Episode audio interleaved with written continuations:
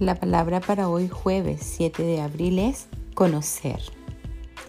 Ser más consciente me ayuda a conocer a Dios. He progresado en mi sendero espiritual de autodescubrimiento.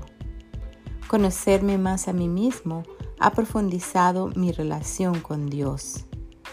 Hubo un tiempo en que el Dios se sentía lejano, como un poder y presencia fuera de mí.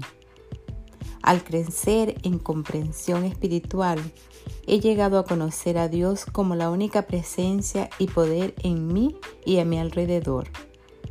Es un consuelo que me ayuda en momentos de necesidad y una fuente de gozo en tiempos buenos. Me renuevo en la serena presencia de Dios.